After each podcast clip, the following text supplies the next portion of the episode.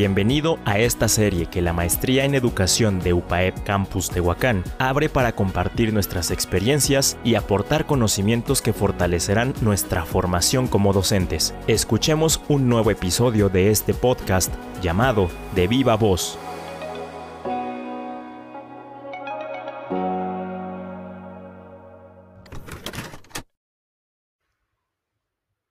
Hola, soy Alma. Quisiera contarte una historia de cuando inicié a trabajar. Me asignaron en una telesecundaria en una comunidad que se encuentra a hora y media de Tehuacán. Llegué con temor por los comentarios que me habían hecho, primero, de la comunidad, de que era muy conflictiva, y de la escuela, de que los alumnos eran muy traviesos y que estaba en foco rojo la escuela, eh, hablando académicamente. En consejos técnicos, los maestros incrementaban mis temores ya que los compañeros me contaban anécdotas de lo que les habían hecho los alumnos y los administrativos me lo confirmaban. No solo era yo nueva, conmigo habían llegado tres maestros más. Llegó el día tan esperado, iniciaron las clases y yo estaba aterrorizada. Pensaba y pensaba en qué iba a pasar ese día, por lo cual tomé una postura muy seria y rígida, aunque por dentro quería salir corriendo.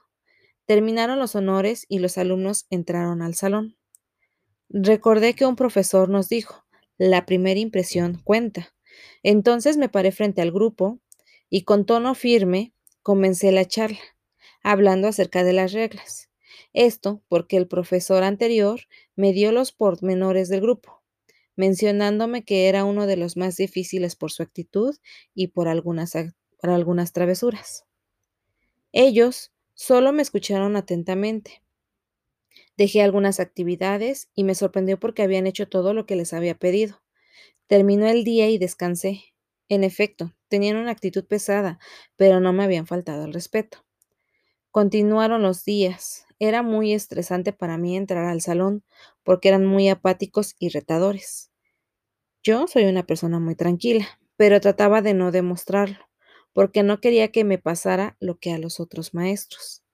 Recuerdo que había un joven que era el que los lideraba, la cabecilla de las travesuras. Claramente cada quien tenía su papel dentro del salón, pero él resaltaba. Había ingresado en segundo grado. Ahora compartíamos el tercero. El joven venía de Oaxaca, tenía muy mala fama y en calificaciones iba muy mal, pero era extraño porque tenía conocimientos. Entonces era una situación más de actitud y de llamar la atención.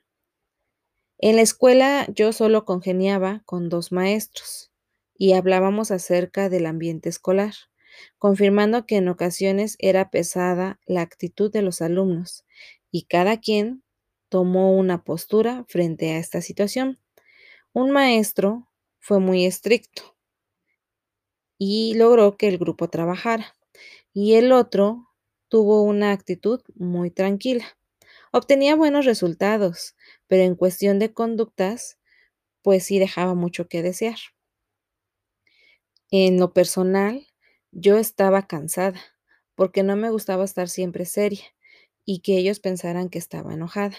Sí trabajaban y me entregaban esos trabajos, pero los niños continuaban haciendo travesuras durante los recesos o cuando yo salía del salón, y eso no me gustaba, Tenía que cambiar mi forma de trabajar para que ellos cambiaran su actitud.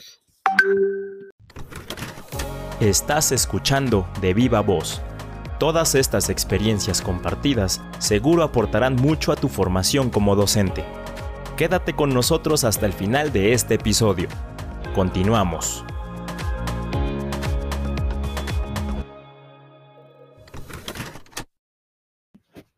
En un consejo técnico, presentaron un video del efecto Pigmalión. Ese día puse mucha atención en cómo la motivación extrínseca fomentaba en los alumnos un cambio de conducta. Repetirlo continuamente podía cambiar su actitud en su ambiente educativo y mejorar académicamente. Al menos eso mencionaba el video y mostraba resultados alentadores. Tenía que llevarlo a la práctica. El siguiente lunes llegué como siempre he sido, tranquila, me miraban extraño. Puse un video, y el que no contestara tenía que imitar al personaje del mismo. Comenzaron las risas. El ambiente cambió de tenso a uno de confianza, y claramente de risas. Hasta me sentía mejor y comencé a aplicar mi estrategia, mencionándoles que era el mejor grupo que había tenido, que sus calificaciones iban bien y que me sorprendía el avance que tenían. Realmente cambió su rostro. Mostraban satisfacción y eso me puso feliz. Todos los días hacía eso. Cuando salía juntas y regresaba, les comentaba. El director hoy me felicitó por su comportamiento y sus calificaciones, y eso hacía que ellos trabajaran mejor. Ahora se interesaban, investigaban y comprendían los temas que se abordaban en la clase. El chico que venía de Oaxaca fue el que más cambio tuvo, y eso me motivó más en mi labor docente. En la comunidad, por lo regular no continuaban con sus estudios. Recuerdo que al inicio del curso solo cinco chicos mencionaron que iban a estudiar el bachillerato. Sin embargo, ahora, al culminar el ciclo escolar, todos tenían esa encomienda, querían seguir estudiando. Esa fue mi más grande satisfacción, cambiar la forma de pensar de un grupo, mejorar su rendimiento académico y lo mejor, cambiar su actitud ante la vida. Esto no solo fue un aprendizaje para ellos, creo que fue más para mí, una mejora a mi práctica educativa.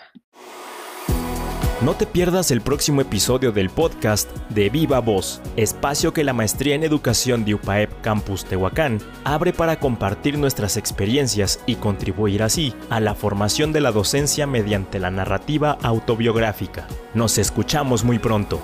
De Viva Voz, Maestría en Educación de UPAEP, Campus Tehuacán.